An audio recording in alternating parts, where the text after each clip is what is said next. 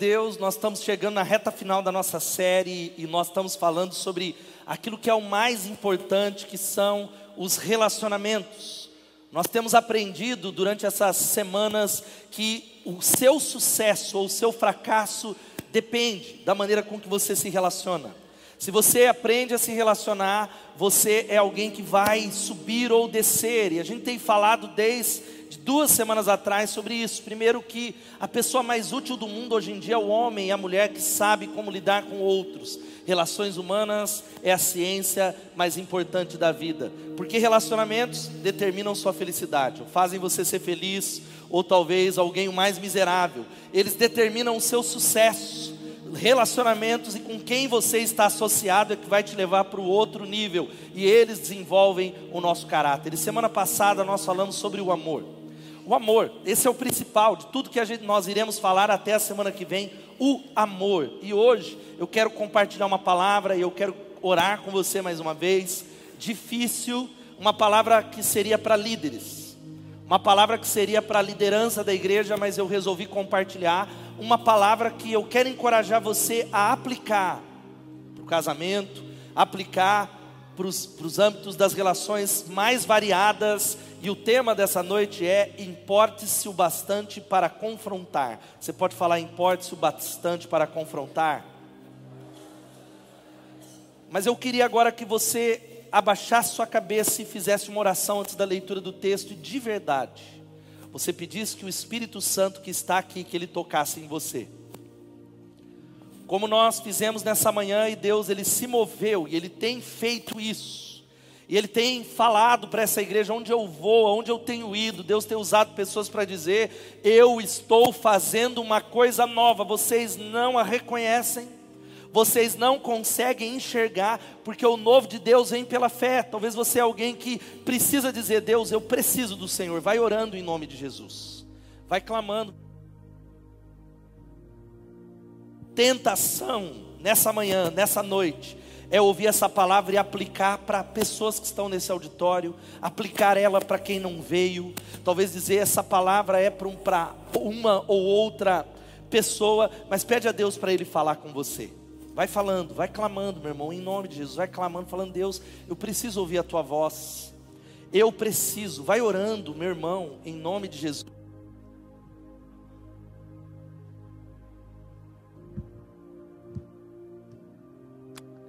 Toque em nós, Espírito Santo. Toque em nós, Espírito Santo.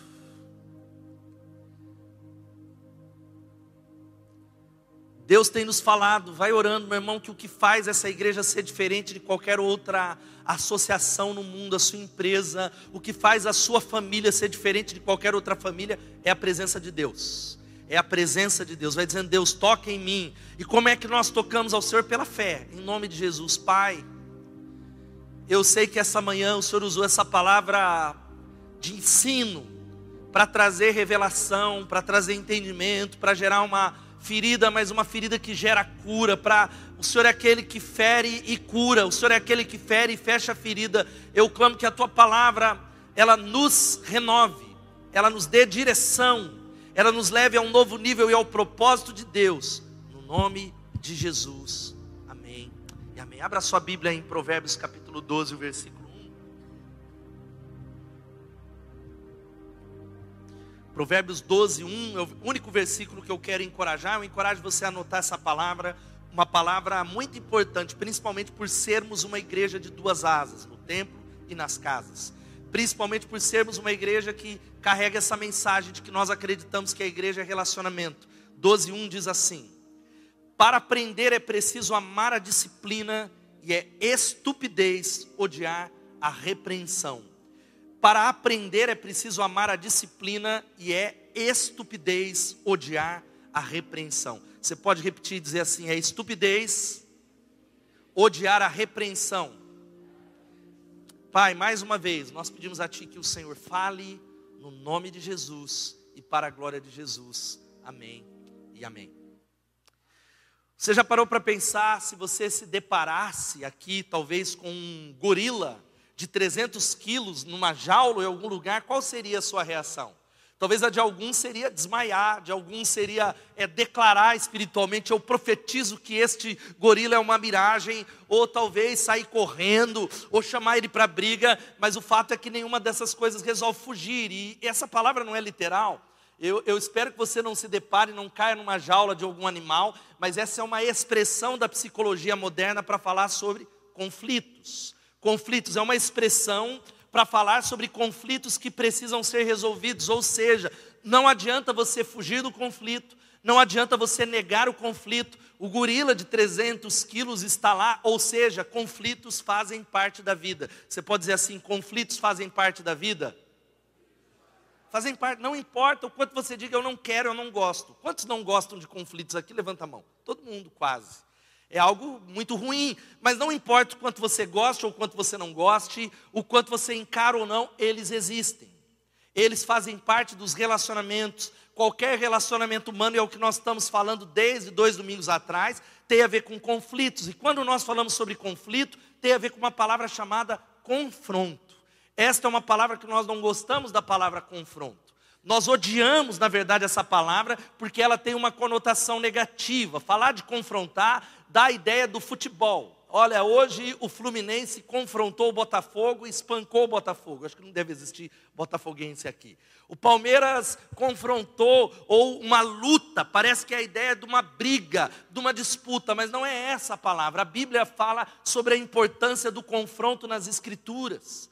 A Bíblia diz que o Deus que nós servimos, do Gênesis ao Apocalipse, ele nos chama e ele confronta as nossas atitudes. Ele chama Adão e diz: Adão, onde está? Ele olha para Caim e fala: Caim, onde está o seu irmão? Em todas as Escrituras, o confronto é a atitude de um Deus, de um Deus que deseja, sabe fazer o quê? Levar você para um outro nível, não deixar você onde você está, corrigir a sua vida, transformar a sua vida. E a palavra confrontar significa isso aqui, ó pôr ou ficar frente a frente. É, o confronto significa frente a frente, olho no olho, ou de frente a algo, conferir, comparar e acariar. Mas esta é uma palavra que a gente não gosta, como eu já introduzi aqui.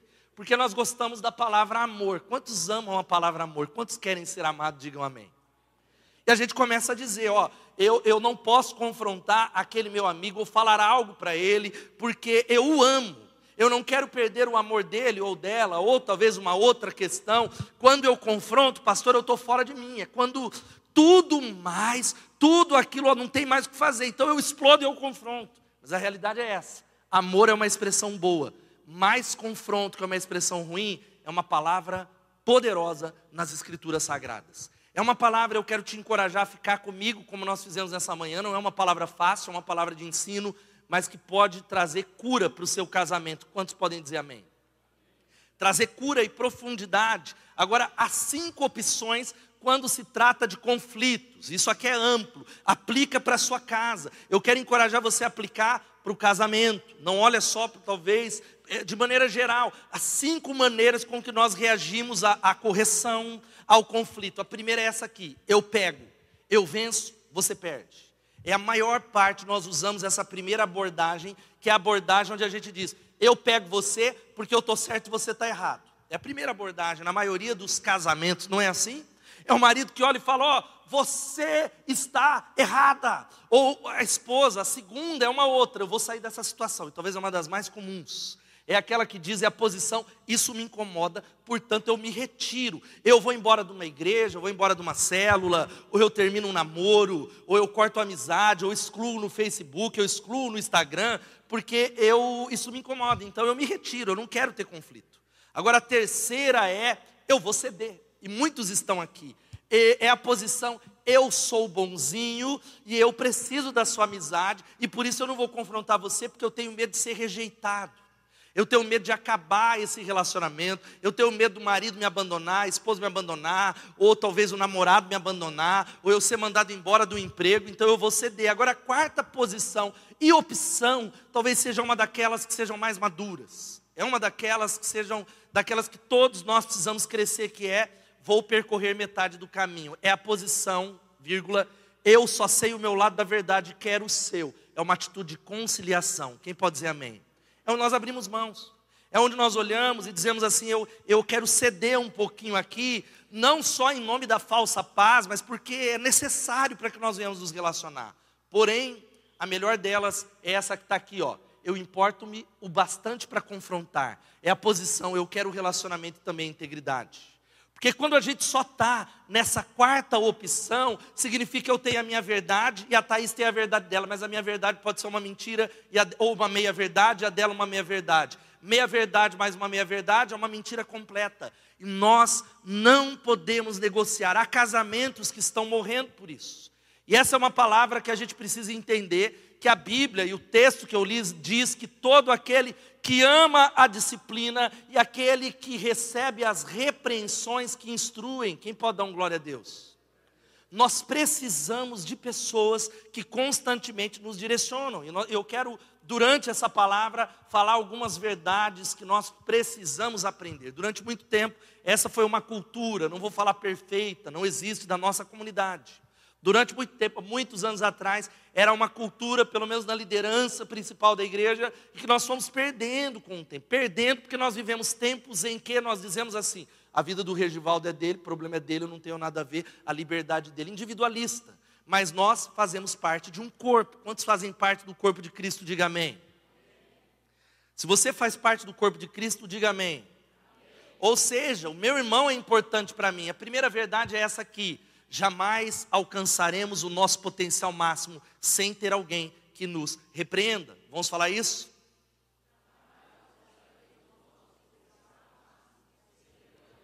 É, um, é uma palavra de que nós não gostamos. Não há ninguém que diga assim: eu quero é ser repreendido nessa noite, eu estou procurando alguém para falar as verdades duras na minha cara. Fala, fala. Ninguém gosta.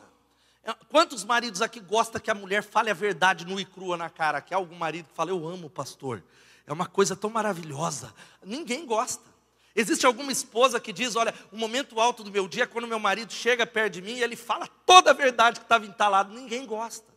Mas nós não alcançaremos o nosso potencial sem ter pessoas, sem ter instrumentos, porque Deus, Ele fala conosco, mas nós não temos toda a revelação de Deus para a nossa vida. Nós ouvimos a Deus, nós recebemos direção de Deus. Quantos podem dar glória a Deus por isso? Mas nós só conseguiremos receber tudo que Deus tem para nós no corpo de Cristo, porque pessoas precisam de Deus e pessoas precisam de pessoas. Deus faz assim para que nós sejamos o que? Dependentes, interdependentes, para que a arrogância não tome conta do nosso coração, para que nós não sejamos pessoas que construam portas altas, confrontar é uma dádiva. Agora, uma vida sem o confronto não tem direção, não tem alvo, é passiva, porque quando o ser humano ele não é desafiado, ele tende a vagar. Se você não tem alguém ao qual você se coloca debaixo, se você não tem amigos, se você não tem liderança espiritual que te encoraja, que te corrige, que te exorta, a probabilidade é que você seja alguém que não vai além.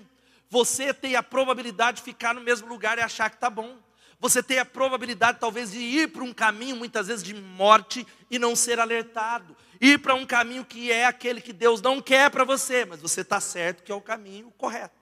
Você está convicto porque eu senti no meu coração e eu tenho uma convicção muito pessoal de que a vida é minha, quem paga os meus boletos sou eu. E a gente precisa entender que todos nós precisamos de limites e prestação de contas. Quantos estão entendendo? Digam amém. É aquela história que eu contei hoje de manhã, e pastor gosta de contar as mesmas piadas, as mesmas coisas, mas você já ouviu um milhão de vezes, do garoto que estava de pé, e o pai falando, senta, o menino, vou sentar, senta. Aí o pai deu um beliscão, o menino sentou e falou, olha, por fora eu estou sentado, mas por dentro eu estou em pé. Muitos de nós somos assim. Crianças precisam de limites. Talvez a maior tragédia que há é uma, uma quantidade enorme de pais que não conhecem o que a Bíblia fala sobre criação de filhos, mas conhecem tudo sobre a psicologia moderna. É os pais que são experts nas novas teorias da psicologia, que tem coisa legal, mas que não conhecem o que a Bíblia fala, e por isso eles não colocam limites nos filhos, que quando chegam à idade adulta, sabe o que acontece? Eles vão naufragar. São casamentos que terminam, são filhos que não conseguem se firmar em alguns lugares, porque nós não ensinamos, e assim é para eles e assim é para nós, porque a repreensão traz cura sobre a nossa vida. Quem pode dizer amém? Ela dói, Mas a Bíblia diz que o pai corrige aqueles a quem ele ama. A Bíblia diz que é um papel de Deus. Hebreus capítulo 12 vai dizendo que se você é alguém que tem sido disciplinado por Deus, de alguma receba todas as coisas como disciplina, ou seja, pode nem ser disciplina de Deus. Mas a Bíblia diz que se você recebe como disciplina, você começa a entender que o pai o ama, porque o pai disciplina os filhos a quem ele ama. Agora, aquele que não é disciplinado é bastardo. Quantos querem ser filhos aqui? Quantos são filhos? Diga glória a Deus. Agora, olha só o que o Salmo 141, versículo 5 nos diz. Uma palavra muito poderosa, porque ninguém gosta de correção. Ninguém gosta, mas olha só o que o salmista diz: Firam-me os justos, será um favor. Se eles me corrigirem, será remédio que dá alívio. Não permitas que eu recuse. Contudo, eu oro constantemente contra os perversos e tudo que eles fazem. Ou seja, sabe o que, que Davi está falando? É algo que nós não gostamos, é algo que nós não fomos ensinados, é algo que a nossa sociedade vai bater, onde fira-me os justos, será um favor, se eles me corrigirem, vai ser um remédio. Ou seja, é uma ferida que vai me curar de mim mesmo. É uma ferida que vai me curar do meu orgulho. É uma ferida que vai me dar alívio. Mas, Senhor, não permita que eu recuse isso. Não permita que eu me feche. Não permita que eu não esteja nesse ambiente. Que eu, tão acalentado, eu queira ser tão acalentado e aplaudido e amado que ninguém fale isso. Olha o que diz a outra versão da nova Almeida atualizada: Fira-me o justo, isso será um favor, repreenda-me, será como óleo sobre a minha cabeça, a qual não há de rejeitá-lo, porque Deus usa pessoas para fazer a gente crescer na vida cristã. Quantos estão entendendo? Diga amém. Ele usa pessoas. Agora é uma escolha que a gente precisa fazer nessa noite. Isso não é só igreja, é casamento. Existem casamentos onde o casamento não é o que deveria ser. O casamento ainda ele é superficial. O casamento é uma relação de sexo, amor, ódio, entre tapas e beijos, mas não vai a uma profundidade, porque não é essa relação de entender que nós precisamos permitir. A segunda coisa é essa: ter um coração aberto para receber correção e para corrigir. Vamos falar todos juntos? Ter. A ilustração eu contei no ponto talvez errado, que era nessa ah, eu, eu por fora eu estou sentado, mas por dentro eu estou em pé. Às vezes também nós recebemos. A gente diz amém. Nós não brigamos com pessoas, a gente não briga com a família, mas dentro do nosso coração nós não recebemos os efeitos, porque o nosso coração não é aberto. Irmãos, quantas e quantas e quantas e quantas vezes amigos ministeriais eu recebi palavras duras a respeito de uma série de coisas e eu, eu disse, Deus, obrigado, porque eles me amam. Eu estou falando de pessoas que verdadeiramente me amam, que andam comigo, que dividam o fardo. E eu falei, uau, dói, dói demais, é difícil, é vergonha, mas obrigado, em nome de Jesus. E olha só o que a Bíblia diz em Provérbios capítulo 9, versículos 7 a 9. Anote esses textos, mas antes, veja só, ter um coração aberto para receber correção e corrigir. Porque há muitos de nós, e essa palavra pode gerar algo, agora eu vou começar a correção, e tarará, e uma correçanhada no meio da igreja, aleluia, amém? Mas nós precisamos ter o coração aberto para corrigir e receber. O coração, porque há muita gente, muitos líderes e muitos pais de família, e seja qual for, que é muito bom em falar a verdade, é muito, ele é craque, mas ele é muito ruim, é muito reativo nisso. Veja só o que diz Provérbios 9, 7 a 9. Vamos ler todos juntos? Quem corrige o zombador traz sobre si o insulto. Quem repreende o ímpio mancha o próprio nome. Não repreenda o zombador, caso contrário ele o odiará. Repreenda o sábio e ele o amará. Instrua o homem sábio, ele será ainda mais sábio. Ensine o homem justo e ele aumentará o seu saber. A Bíblia está dizendo que na correção não é gostoso para ninguém, mas existe uma decisão. Não há ninguém que goste, mas existe uma decisão que você vai escolher nessa noite. Eu quero ser um tolo ou um sábio. Eu quero ser alguém que vou crescer e aumentar o saber, alguém ao qual o caráter de Cristo vai ser formado em mim, ou eu serei um zombador. Quando você repreende o zombador, sabe o que ele faz? Ele vai embora da igreja. Quando você repreende o tolo, ele divorcia. Quando você repreende aquele que é tolo, ele afasta a amizade, ele muda, ele corta caminho, ele não é mais o mesmo, ele fica esquisito. Mas quando a gente repreende o sábio, ele o amará. Ele diz: Olha, doeu demais, mas muito obrigado, porque era um ponto cego, é um ponto cego na minha vida que eu consegui enxergar. O texto que lemos diz o seguinte: vamos ler todos juntos? Quero que você leia esse aqui comigo. Vamos lá. Aquele que quer aprender, gosta que lhe digam quando está errado. Só o tolo não gosta de ser corrigido. Só o tolo, meu irmão, não gosta de ser corrigido. Só o tolo é aquele que nem quer. Só o tolo é aquele que foge. Olha só o que diz a versão, o livro. Se gostas de aprender, terás de aceitar ser ensinado e corrigido. Recusar a repreensão e a crítica é prova de estupidez. O mundo dos empreendedores já está na frente da igreja nesse aspecto. O empreendedorismo tem essa cultura, olha, de autoavaliação, de consultores. E, e, quando se trata da nossa vida espiritual, e a gente vai chegar lá antes que você diga, mas agora é assim mesmo, e vai falando, e, e, e daqui a pouco eu vou lá e ver receber palavra de profecia só chicotada no povo de Deus, calma lá. Existem alguns critérios. Olha só o que a gente precisa guardar algo aqui nessa noite. Sabe qual é o problema quando se trata de correção? E a gente precisa colocar, e nós vamos orar no final, pedindo ajuda de Deus. Ninguém vai sair daqui desse culto, aleluia, agora, agora eu estou humilde. Não, mas nós precisamos aprender a ser duro conosco e brando com os outros. Seja, aprenda a ser brando consigo, ou, ou melhor, ser duro consigo e brando com os outros, porque é o contrário. Experimenta ver quando alguém atrasa com você. O que, você fala? É um atrasado mesmo, porque tempo é dinheiro. O meu tempo, eu não tenho nem tempo para respirar. Esse miserável, essa miserável atrasou e ela, não sei, não tem compromisso, não tem respeito, não tem amor. Agora, quando é a gente, o que, que a gente fala? Eu tive um motivo, furou o pneu. Foi o filho, foi o trânsito, foi isso. E assim vale para todas as áreas da vida. Nós somos duros demais com as pessoas e brandos conosco. Deveríamos inverter a régua, é isso deveria. Eu vejo a respeito da vida espiritual. Nós somos pessoas que julgamos os pecados das pessoas, mas quando é a gente, a gente tem um motivo. Não, ó, o fulano não tem, ele não, vê, não, vai à célula, faz três semanas, descomprometido, tá, não tem nem compromisso com Deus. Agora eu tenho um motivo, eu trabalho. Eu, eu tenho meu motivo. Isso vale para a vida espiritual. Se quantos querem crescer aqui, digam amém. Seja duro com você, meu irmão. Pare de dar desculpas. Hoje pela manhã eu falei que tem pessoas que, que o inimigo tem o enganado porque ele é tão brando com ele que ele não se aprofunda no tempo devocional.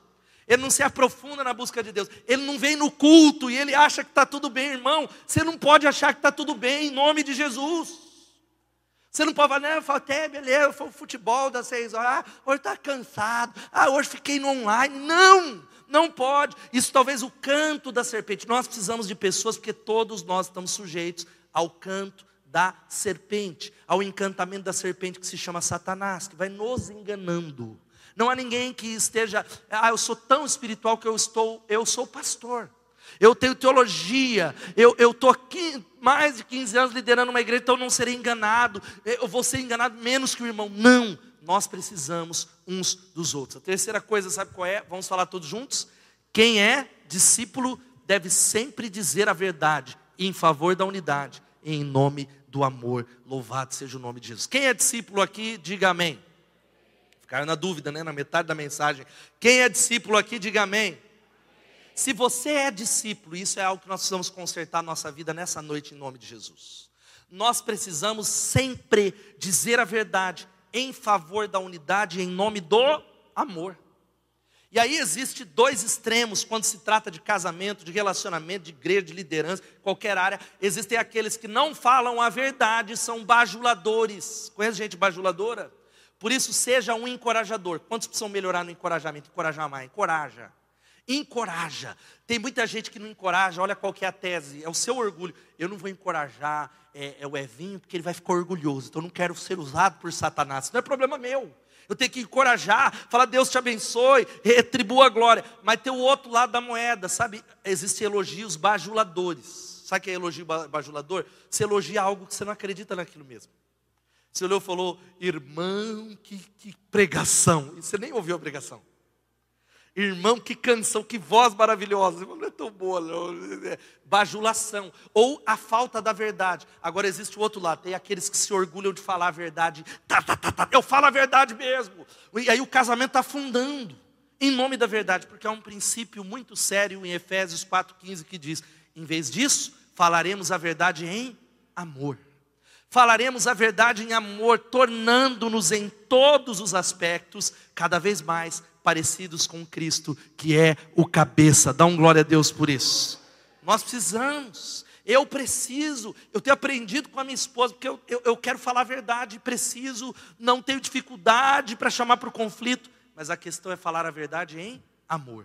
Não use a verdade como um porrete sobre, sobre o seu irmão. Quem pode dizer amém? E às vezes a gente fala a verdade, mas usando como porrete. Fale a verdade em amor. Eu queria que você fizesse essas três declarações. Vamos declarar juntos aqui? A verdade, a verdade dita em amor nos permite crescer. A verdade em amor promove mudança. Então, irmão, muitas vezes não é que o irmão não recebe a verdade, é porque ela não tem sido dita em amor. Ela não tem sido dita num ambiente ao qual é o outro. Você fala por causa da esposa. Eu vou falar a verdade, me feriu, mas é por ela. Não, não é. É não é. É em nome da justiça. Diga a verdade em amor. Olha só o que diz Provérbios 27, 5 e 6. Melhor é a repreensão feita abertamente do que o amor oculto. Quem fere por amor, que, que a Bíblia diz, mostra a lealdade. Mas o inimigo multiplica beijos. Hoje pela manhã eu falei que tem uma série de pessoas aqui. Nós somos temos pecado contra a vida dos nossos irmãos em Cristo. Há uma multidão de pessoas caminhando a passos largos para a fé delas serem ceifadas, para a fé delas serem roubadas. Pessoas que escolhem, eles são seres humanos que têm a responsabilidade, mas não há ninguém para alertar a gente sabe que tem que falar, mas a gente, ah, não, não é problema meu, isso é problema do pastor. A gente não tem a coragem, a gente não tem, na verdade, não é a coragem, não tem o amor para chamar um irmão, um jovem, e falar: ei, meu irmão, eu não estou vendo você. Ei, meu irmão, o que está acontecendo com você? Ei, minha irmã, vai tudo bem com você? Mas em nome do individualismo e da liberdade, nós não fazemos isso. Eu vejo umas coisas que acontecem nas redes sociais, de gente curtindo postagem que você não deveria curtir, que você é crente, você pode dizer amém? É coisa que não é de crente colocar, aí tem os crentes aplaudindo, colocando. Mas melhor é a repreensão feita abertamente do que o amor oculto. E há algo muito que a gente falava desde o início da Bethesda, um axioma aqui. Quem é mais antigo talvez vai se lembrar. Quando se trata de correção e relacionamento, é essa palavra, ó. Eu não acho, eu não penso, eu me comunico. Vamos falar todos juntos? Eu não acho. Sabe o que significa isso? Aí eu acho que o pastor Regivaldo, ah, porque eu penso que a Thaís. Não, não, não, eu me comunico. Eu vou perguntar, é, é isso mesmo? É essa a impressão? Eu, tenho, não, eu não penso. Eu, é, são essas certezas que destroem os relacionamentos, são essas, essas certezas que afastam pessoas, e nós precisamos tomar uma decisão de sermos diretos. Encare os seus problemas. Fala para o irmão que está do seu lado, encare os seus problemas. E aí eu quero que você faça nessa noite uma declaração. Declaração, ela ajuda. Nós cremos e falamos. Vamos falar todos juntos aqui? Eu irei falar de maneira direta. Não irei falar das pessoas quando é possível falar com elas. Seja o que for que eu tiver que dizer, quero sempre a pessoa em questão seja a primeira a ouvir. Você pode aplaudir o Senhor e talvez falar misericórdia. Precisamos de ajuda. Será que alguém, quem está sem pecado nessa área, atire a primeira pedra? Te ocorrer, porque a tendência nossa é olhar muitas vezes para a janela e não para o espelho. Nós precisamos tomar uma decisão séria em nome de Jesus. Aprenda a lidar com os problemas. Olha o que o Martinho Lutero ele diz algo poderoso. Guarda aí. Ele diz: "Eu preferiria que mestres verdadeiros e fiéis me repreendessem e me condenassem e até mesmo reprovassem meus caminhos, a que hipócritas me bajulassem e me aplaudissem como santo." Toma muito cuidado com amigos que estão aplaudindo o caminho que você está indo para longe de Deus. Toma muito cuidado com amigos que estão pagando a passagem para uma condução que foi Satanás que colocou para tirar você do propósito de Deus. Há amigos que estão pagando a passagem, há amigos que estão indo juntos, há amigos que estão falando: você é meu amigo, então eu apoio tudo que você vai fazer na sexualidade, no dinheiro, no divórcio, na vida com Deus, na crítica às pessoas. Nós precisamos de justos que nos firam. Quem pode dizer amém? Que digam: não, não, não, eu amo você suficientemente para dizer que esse caminho é de morte, que esse caminho não tem a ver com a palavra de Deus, que esse caminho não tem a ver com ser discípulo de Jesus e nós somos dele, pertencemos a ele, é para ele a nossa vida. Quem pode dar um glória a Deus? Somos dele, tudo que nós somos, mas nós precisamos de pessoas. Olha só, e eu quero citar uma história rapidamente do apóstolo Paulo. Você lembra Paulo? Paulo era desses que falava a verdade em amor era um colérico.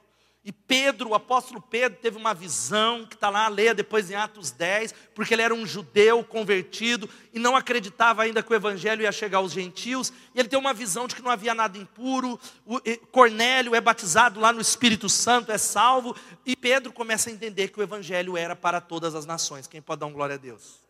Então ele comia com gentil. Ele faz, faz uma carne de porco para mim aí, Cornélio, agora estou comendo, era judeu. Só que aí Paulo diz que aconteceu uma hipocrisia. A Bíblia diz que chegou os judeus, os judeus mais hipócritas, e falaram: O que, que você está comendo carne de porco lá com os gentios? E Pedro é, é, começou a desprezar os gentios. E olha só o que Paulo fez. Quando, porém, Pedro veio a Antioquia, enfrentei-o face a face por sua atitude condenável, porque antes de chegarem alguns da parte de Tiago, ele comia carne de porco, não sei se era isso com os gentios.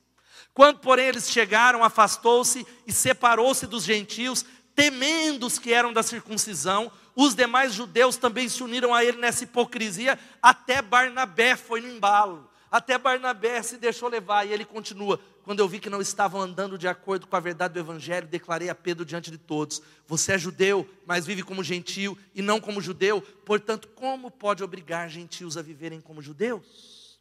Sabe o que nós estamos aprendendo aqui? Diga a verdade, quem pode dar um glória a Deus? Mas em amor. O problema dessa geração é uma geração que não quer ouvir a verdade. Agora, o problema da igreja é uma igreja que brada a verdade sem amor. É uma igreja que declara a verdade sem amor. E esta é a terceira coisa. Agora, a quarta coisa para nós é o seguinte: quarto ensino dessa noite. Repreender não é apenas dever dos líderes, mas todo cristão tem a incumbência de fazê-lo. De novo, quem é crente aqui, membro dessa igreja, dá um glória a Deus. Você tem a incumbência, o dever espiritual de fazer isso o dever espiritual, porque quando a gente vê o erro e não tem coragem de corrigir, nos tornamos cúmplice do pecado das pessoas. Eu muitas vezes eu sou tentado ao espírito dessa época como um pastor. Eu vejo algum jovem da igreja que eu pastoreio, alguém fazendo coisas que não agrada a Deus, aí eu falo, ah, nem vou falar, nem vem mais, é problema dele. Aí o Espírito Santo fala, não, não, não. Ele, ele é membro da sua comunidade, você tem uma responsabilidade com ele. Muitas vezes a gente fala, e é óbvio, as ovelhas mordem o pastor. Conhece isso? É cada mordida. Mas é a sua responsabilidade. É a nossa responsabilidade, porque eu não quero ser cúmplice do pecado de outros, já basta os meus. Quem pode dizer misericórdia? Já basta os seus. Fala para o irmão que está do seu lado, basta os seus pecados, que já é muitos. Já, você acha que não, porque eu estou olhando no espelho. Agora veja só o que diz Hebreus, preste atenção em nome de Jesus. Hebreus está falando uma coisa muito séria para mim, para você, que precisa gerar temor no seu coração. Já tenho ouvido desde o encontro de pais que tivemos nessa igreja com pais e adolescentes, e é verdade. Não confie no seu coração. Diga-se, eu não irei confiar no meu coração. Talvez o segredo para você ser derrubado é confiar no coração. A cultura diz: confie, enganoso é o coração, quem o conhecerá? Quando a gente começa a confiar no nosso coração, ele é enganoso. Ele é um coração que não é objetivo, ele é levado. Sabe o que acontece? O diabo nos engana sem a gente saber. E olha só o que Hebreus vai dizendo, capítulo 3, 12 e 13. Tende cuidado, irmãos, que jamais aconteça haver em qualquer de vós perverso coração de incredulidade que vos afaste do Deus vivo. Pelo contrário, exortai-vos mutuamente a, a cada dia. Irmão, sabe o que, que o diabo ele faz? Ele joga uma semente na sua vida contra alguém. Ele joga uma semente imperceptível contra um líder, contra a igreja, contra um pastor, e porque você não está debaixo das rodas do relacionamento, porque você não está debaixo da repreensão, debaixo de um processo de ser é, influenciado, com vida sendo derramada, nós nos enganamos e nos fechamos sem perceber. Eu tenho visto esse filme acontecer há 16 anos. É uma tragédia anunciada de alguém que se fechou, ele se fecha com uma liderança, ele se fecha com alguém, ele volta o coração, mas o segredo para isso é isso aqui, ó. Exortai-vos mutuamente cada dia durante o tempo que se chama hoje, a fim de que ninguém se endureça pelo engano do pecado. Sabe qual é a questão do pecado? É que ele engana mesmo. E quem está enganado não sabe que é enganado. Você sabia que essa é uma característica? O pecado mais sério se chama auto-engano, porque o enganado, uma característica, ele está convicto de que ele está certo. Você precisava sair dessa noite perguntando: Deus, eu estou certo mesmo? Esse caminho, ele é o caminho correto. Olha só o que diz Francisco de Assis: ninguém é suficientemente perfeito que possa aprender, que não possa aprender com o outro, e ninguém é totalmente destituído de valores que não possa ensinar algo ao seu irmão. Você é responsável pelo seu irmão. Quem pode dar um glória a Deus? É a pergunta do Senhor que ecoa até hoje no Éden para Caim: onde está o seu irmão? Por isso ele diz: Everton, onde está o seu irmão? Sérgio, onde está o seu irmão? Rafael, Valéria, é, Muriel, aonde está o seu irmão? Onde está o irmão que não está aqui mais? Aí a gente responde como Caim: Por acaso eu sou o guardador do meu irmão? E Deus, a resposta do Senhor: Sim, sim, é uma grande responsabilidade. Chegando no final, agora veja só: existem, porque a gente vai chegar a falar, mas então agora vai virar, eu vou fazer uma lista. A partir de agora, tudo que ficou oculto, eu vou fazer uma lista, eu vou sair é, corrigindo. Tá, tá, tá, tá, tá, tá, tá, tá, tá, calma. Existem critérios para correção. Os critérios, nós precisamos observar dois critérios para repreensão. Você pode dizer bondade e conhecimento? Bondade e conhecimento. Paulo está dizendo o seguinte para nós: meus irmãos, eu estou convencido que vocês estão cheios de bondade e plenamente instruídos e por isso capazes de corrigir uns aos outros.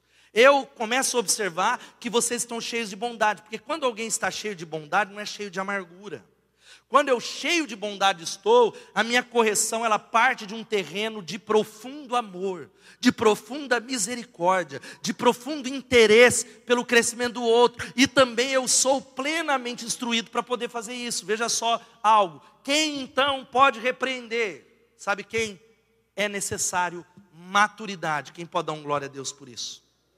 E eu preciso que você guarde isso aqui, porque é, nós estamos crescendo. Nós iremos crescer, nós vamos errar, mas nós queremos ser semelhantes a Jesus. Quantos estão entendendo isso? Dá um glória a Deus por isso. Agora veja só, também é necessário conhecimento bíblico, experiência cristã. Uma repreensão é sempre seguida de conselho, mostra não apenas o erro, mas aponta a forma correta de comportamento. Não é fundada meramente na opinião de alguém, mas na palavra de Deus. Então, se eu, se eu falo algo ali para a Larissa, se eu falo algo ali para o Alex, não é uma opinião, há algo que eu digo, meu irmão, ó, a Bíblia diz isso. Eu queria dizer para você que a palavra de Deus está dizendo isso, e por isso que eu quero é, orientá-lo, exortá-lo, trazê-lo para perto, em nome de Jesus. E aí a gente fecha, o Evinho vai subir, e devemos aprender a forma certa de confrontar, dentro de casa. Quem pode dizer amém? Tem gente que está casada há 20 anos, não sabe resolver um conflito. Tem gente que está é, tá há 15 anos, tem um conflito, ele já arma a luva de boxe. Já bota a música do Balboa. Agora vai, vamos ter uma DR. sai pior. Porque a forma certa de confrontar, o Charles Spurgeon, Charles Spurgeon, ele diz assim: é, a repreensão não deve ser um balde de água fria para congelar o irmão, nem água fervente para queimá-lo. A repreensão ela não pode ser um balde de água fria, ela tem um momento certo, adequado. Eu contei uma história de que certa, que isso é um dos papéis pastorais, que havia um irmão que eu precisava falar com ele, corrigi-lo, e ali era, era um, uma reunião de oração, uma sexta-feira, se eu não me engano, e ele chorando, quebrantado, falando, ore por mim, por isso eu estou com um problema em casa, e aí acabou é, a reunião, ele, pastor, você não ia falar comigo? Sabe? Aí eu abracei ele. Ele, não, deixa para a próxima semana, meu irmão. Vai acontecer porque existe um momento certo. Quem pode dizer amém? Lembre-se do princípio do martelo. Você conhece o princípio do martelo? Sabe qual é o princípio do martelo? Nunca use um martelo para matar um mosquito na cabeça dos outros. E é o que a gente faz. A gente pega algo e, e, aumenta, meu irmão. Existem conflitos que eles são resolvidos e precisam ser resolvidos pura e simplesmente com amor e uma conversa, um jantar e um café. Quem pode dizer amém? Você tem conflitos para resolver? Sabe o que você faz? Coloca ao redor da mesa, não do ringue. Prepara uma mesa, paga um almoço, leva lá no Claudinhos lá para comer uma parmegiana, vai no caipira, vai lá no casareto, paga o jantar, tá bom, faz da sua casa, faz uma mesa melhor que você pode e convida ele ou ela para sentar à mesa, porque essa pessoa já vai desarmar, que ele falou: "Meu Deus, eu cheguei aqui esperando o octógono, já armei, já fiz os argumentos e tem uma mesa, o poder na mesa. Quem está entendendo, diga amém. Leva a sua esposa para jantar. Em nome de Jesus, não use o martelo para matar mosquito na cabeça dos outros. Tem um monte de irmão usando martelo para matar mosquito na cabeça dos irmãos. e é espancando, parecer o Jason aqui. Por isso, é confrontar com sensibilidade. Diga confrontar com sensibilidade. Lembra do amor? A gente precisa, e o Espírito Santo vai nos ajudar, porque veja só, quem ama a comunidade autêntica sempre prefere sofrer um caos temporário a ter uma paz permanentemente superficial. Há casamentos que é uma mentira. Há casamentos que são superficiais, há relacionamentos na célula, na igreja, são superficiais, porque não querem ter o caos temporário. Falar, tá bom, mas não vou mexer que vai feder. Ah, não vou falar, deixa quieto, deixa quieto. Nós, quem ama a comunidade autêntica, precisa passar pelo túnel do caos. Quantos querem casamentos autênticos aqui? Dão glória a Deus. Você precisa passar pelo túnel do caos, temporário, para que a paz seja permanente porque o contexto de amor deve existir antes do confronto. E a última coisa aqui é confrontar com amor e fé. Já falamos do amor, mas se eu chamo Everton para confrontá-lo, existe algo que a gente faz. A gente até ama, mas a gente não acredita que ele vai mudar. Não é assim, eu vou chamar minha mulher, vai ser a mesma coisa, não vai mudar. Eu vou chamar o Gustavo para conversar, mas é para zicar de consciência, porque ele não muda. As pessoas não mudam, as pessoas são do mesmo jeito. Quem já fez, falou isso sobre alguma situação? Nós vamos entender que existe um Deus que está agindo, que é maior do que você. Existe um Deus que está trabalhando na vida das pessoas. Sabia que tem algo que Deus está fazendo lá? E é Ele que vai mudar. Quando eu chamo o Everton para fazer algo, não é meu papel mudá-lo, mas eu preciso entrar em fé, colocando fé. Não assim, as coisas não têm que ser do meu jeito, mas porque Hebreus 12, 11 vai dizendo que nenhuma disciplina parece ser motivo de alegria no momento, mas de tristeza. Não é verdade? Quantos já ficaram tristes aqui porque foi repreendido pelo negócio que alguém? Só você. O povo aqui é maduro, hein? Aleluia. Povo maravilhoso. Glória a Deus essa mensagem. Vamos partilhar na célula. Mas sim de tristeza. Mais tarde, porém, diga mais tarde, porém, produz fruto de justiça e paz para aqueles que por ela a disciplina, a repreensão, a correção foram exercitados. Louvado seja o nome de Jesus. Meu irmão, Deus quer preparar esse ambiente, não é para humilhá-lo, não. Mas não é motivo de alegria, de tristeza. Mais tarde, porém, mais tarde, porém, vai produzir na sua vida frutos de justiça e paz, se você for exercitado naquilo que o Senhor está nos ensinando. Deus está nos tratando. Você sabia disso? A gente precisa de ser tratado por Deus. Quando Deus não está me tratando, eu falo, Deus, tem uma coisa, não tem como, não cheguei ao céu trata em nome de Jesus. E por isso, meu irmão, quero falar algo como nós oramos nessa manhã. Não guarde ódio contra o seu irmão no coração, em nome de Jesus. Em nome de Jesus. Em nome de Jesus. Não guarde pequenas coisas. Ah, isso é uma decisão. A Bíblia diz que perdoar é uma escolha. A dor, você não, não escolhe a dor. Talvez a cicatriz você não escolhe, mas perdoar é uma decisão em nome de Jesus. Por isso, não guardem ódio contra o seu irmão no coração, antes repreendam com franqueza o seu próximo, para que por causa dele não sofra as consequências de um pecado. Eu não quero sofrer as consequências do pecado do irmão e nem do meu, porque eu não tenho tido coragem suficiente para crer que Deus está trabalhando em mim, coragem suficiente para obedecer a Deus. E aí eu falo uma coisa para vocês. Quantos aqui já sentiram raiva de pessoas aqui? Diga. Parece o canil aqui. É raiva. Sabe o que, que leva também? Ó, lembra, eu estou falando do critério da correção. O que faz eu chegar aqui com o Gustavo, é, às vezes, é porque eu explodi, e aí a raiva. Eu tô, fiquei com raiva. Eu falei com a minha mulher, a raiva. Eu falei com a raiva, a raiva. E eu quero dizer para você que a raiva é uma exigência. E a verdadeira essência da raiva é exigir que os outros satisfazam as minhas expectativas. Então a essência da raiva, por que, que eu fiquei com raiva? vou usar os céus dos céus, é brincadeira, tá? Céus dos céus, é porque ele não fez o que eu acho que ele deveria fazer. Porque a Elô não fez o que eu acho que ela deveria fazer. E aí nisso a gente precisa fazer, primeiro, reconhecer a raiva e admitir em voz alta, mas não é para gritar com a mulher. Eu fiquei com raiva. Alguém mais? Eu fiquei. Só que a gente tem duas escolhas a fazer nessa noite. A primeira é, é negociar com as exigências que realmente são importantes. Olhar e falar, isso é algo que não pode ser negociado. Ou cancelar aquelas que não são. Porque há muitas exigências que nos fizeram fazer com raiva que não são tão importantes. Precisam ser canceladas. Veja só, reconhecer e admitir em voz alta. Porque a, a raiva faz um negócio. faz a gente estar tá absolutamente certo, não é? Quem já passou por isso, você brigou com o marido e a esposa, podia ser um encontro de casais, você estava certo, não vou dar o braço a torcer. Aí você foi para o lugar secreto, o Espírito Santo falou: volta lá e pede perdão. Eu, hã? Volta lá e pede perdão. Eu, não, Senhor, volta lá e pede perdão. Ah, Senhor, me perdoa. Alguém já passou por isso? Porque a raiva cega você, e aí de que estamos com a razão. Portanto, uma boa coisa é dizer o seguinte: talvez eu esteja errado. Você pode falar isso? Fala de novo. Pensa numa situação que você passou, diga, talvez eu esteja errado. Você já ficou bravo só de eu pedir para você repetir isso. Então eu vou pedir para você fazer isso sorrindo. Fale de novo sorrindo, diga, talvez eu esteja errado. Você viu como muda? Quando você for para um conflito, do outro lado, olhe para alguém e pense, eu vou, eu vou ter um conflito com a minha mãe. Você vai ver que vai melhorar até o jeito de você tratar. Com o meu pai, Quero chamar a banda para chegar aqui em nome de Jesus. Sabe qual que é o resultado dessa palavra de ensino nessa noite? Relacionamentos transparentes, relacionamentos saudáveis para a glória de Deus. Porque a Bíblia, ela vai dizendo uma série de coisas sobre isso, e meu irmão, não é fácil ouvir essa palavra. Ou melhor, é até fácil ouvir essa palavra, difícil é praticá-la. Veja só o que diz Provérbios, o texto que lemos várias vezes. Todo que ama a disciplina ama o conhecimento, mas aquele que odeia a repreensão é tolo.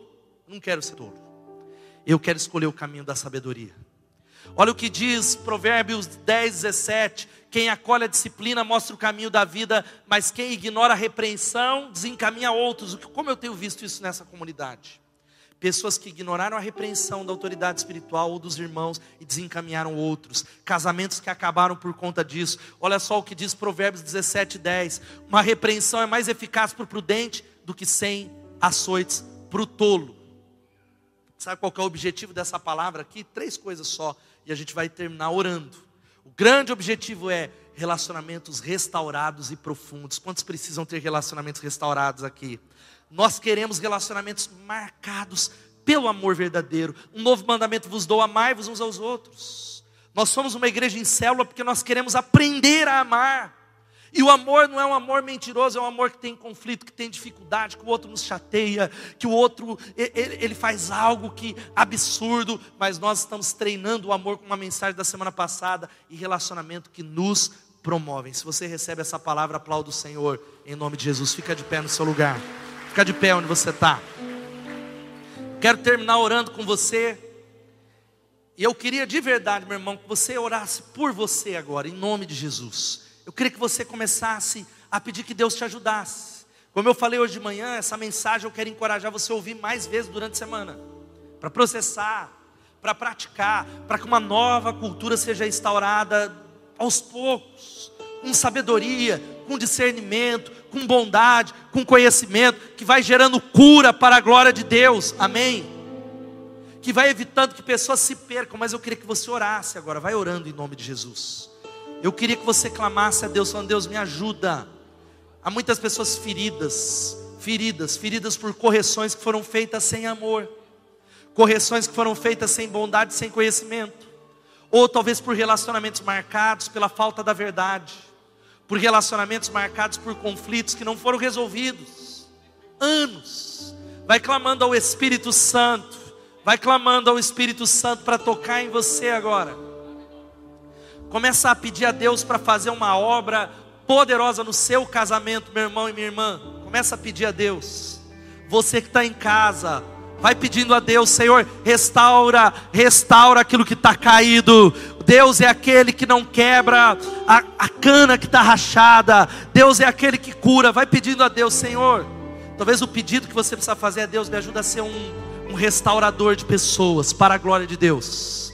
Eu, talvez você tenha sido um omisso, pecado contra os seus amigos, pecado contra jovens dessa comunidade que foram se perdendo porque você se calou por falta de amor. Vai pedindo a Deus, falando: Deus, em nome de Jesus pais que não têm exercido e não têm se importado bastante para confrontar os seus filhos, maridos que não têm se importado o suficiente para confrontar as esposas, esposas, liderança, líderes que não têm se importado o suficiente, vai clamando a Deus para que haja cura, a cura do Senhor. Uma repreensão gera cura. Fira-me o justo e que a sua ferida seja como óleo sobre a minha cabeça, em nome de Jesus.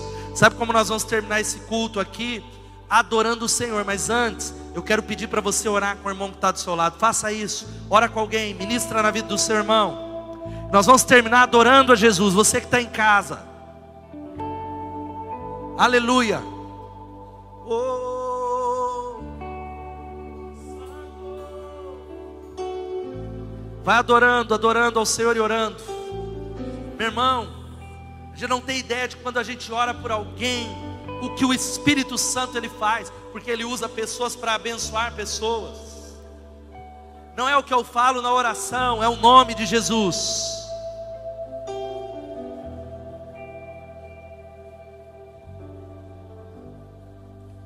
Vai adorando ao Senhor, irmão. Vai adorando, que na adoração é liberada a presença.